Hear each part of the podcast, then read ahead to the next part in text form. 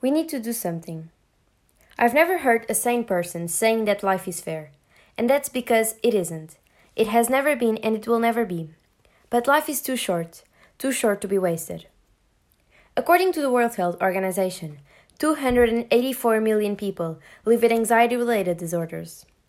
264 million people live with depression. 46 million people live with bipolar affective disorder, and 16 million people live with eating disorders. And that's not okay. Mental health is a severe issue that affects millions of people worldwide. But why are we still afraid to talk about it? By the end of this speech, I hope I will have been able to draw your attention to such a crucial topic as mental health. Lady Gaga, whom we all know, once said, We are losing a generation of young people who believe that their voices aren't worth hearing, that their pain has no end, and that our contributions are not valuable enough. And I think that it's true. We exist in a world where we often deprioritize mental illnesses. Many believe that people who suffer from these issues just need to change their state of mind or stop being so overdramatic. But in reality, it is not that simple. And since the leading cause of mental health issues is a chemical imbalance in the brain, anyone could be diagnosed a friend, a family member, a stranger, me, or even you. And even though many people don't have a diagnosed mental illness, it's essential to realize that absolutely everyone has mental health. We all have a brain that needs to be cared for, just like we care about our physical well being. Brain health is crucial for our ability to think, act, and live well. After all, our head and our body are connected by much more than just our neck. Even before we leave the womb, our brain works to control our body's functions and makes us understand and interact with the world around us.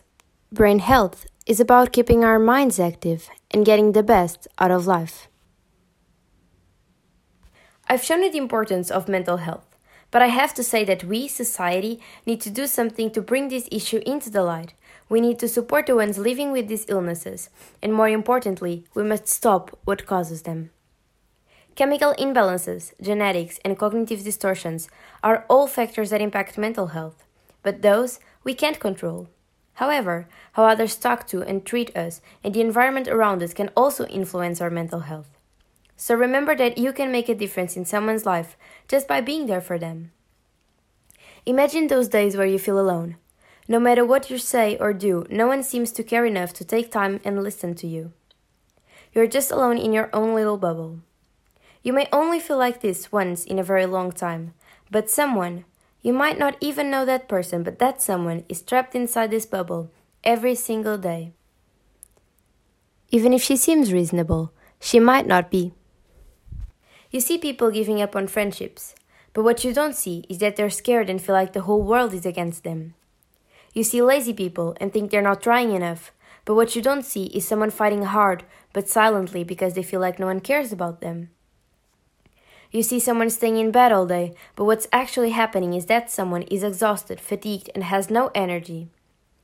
You see someone not listening or paying attention, when in reality the thoughts and voices in their brains are so loud they can't hear you. Even if you have never suffered from any of these disorders, you have to admit that you've already felt the need to please someone, the need to fit in.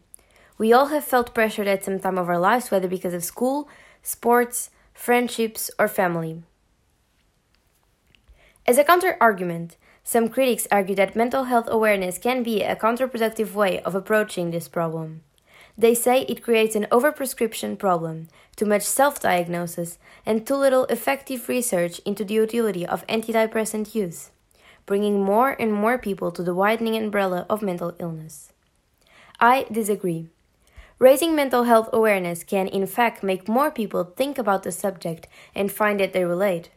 However, it is the easiest way to normalize mental health problems and make people understand what others are experiencing. This process can even help those who fall into an atmosphere of intense individualism and overthink their situations, realizing that their issues are manageable, not medical.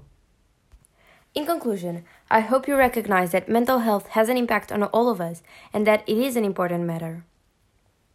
If someone reaches to you for help, Show that you care and support them. If you have ever experienced any mental health related issues, know that there is always someone that is there for you, no matter what. Seek help And remember that if one out of four people in the whole world experience a mental health issue at some point of their lives, you're not alone. What I'm saying is please look after each other. Mental health challenges are not going to disappear just like that. But as a society, we can learn how to deal with them, manage them, and avoid people we care about getting hurt. Together, we can make this topic no longer reside and fester in the darkness and help raise awareness.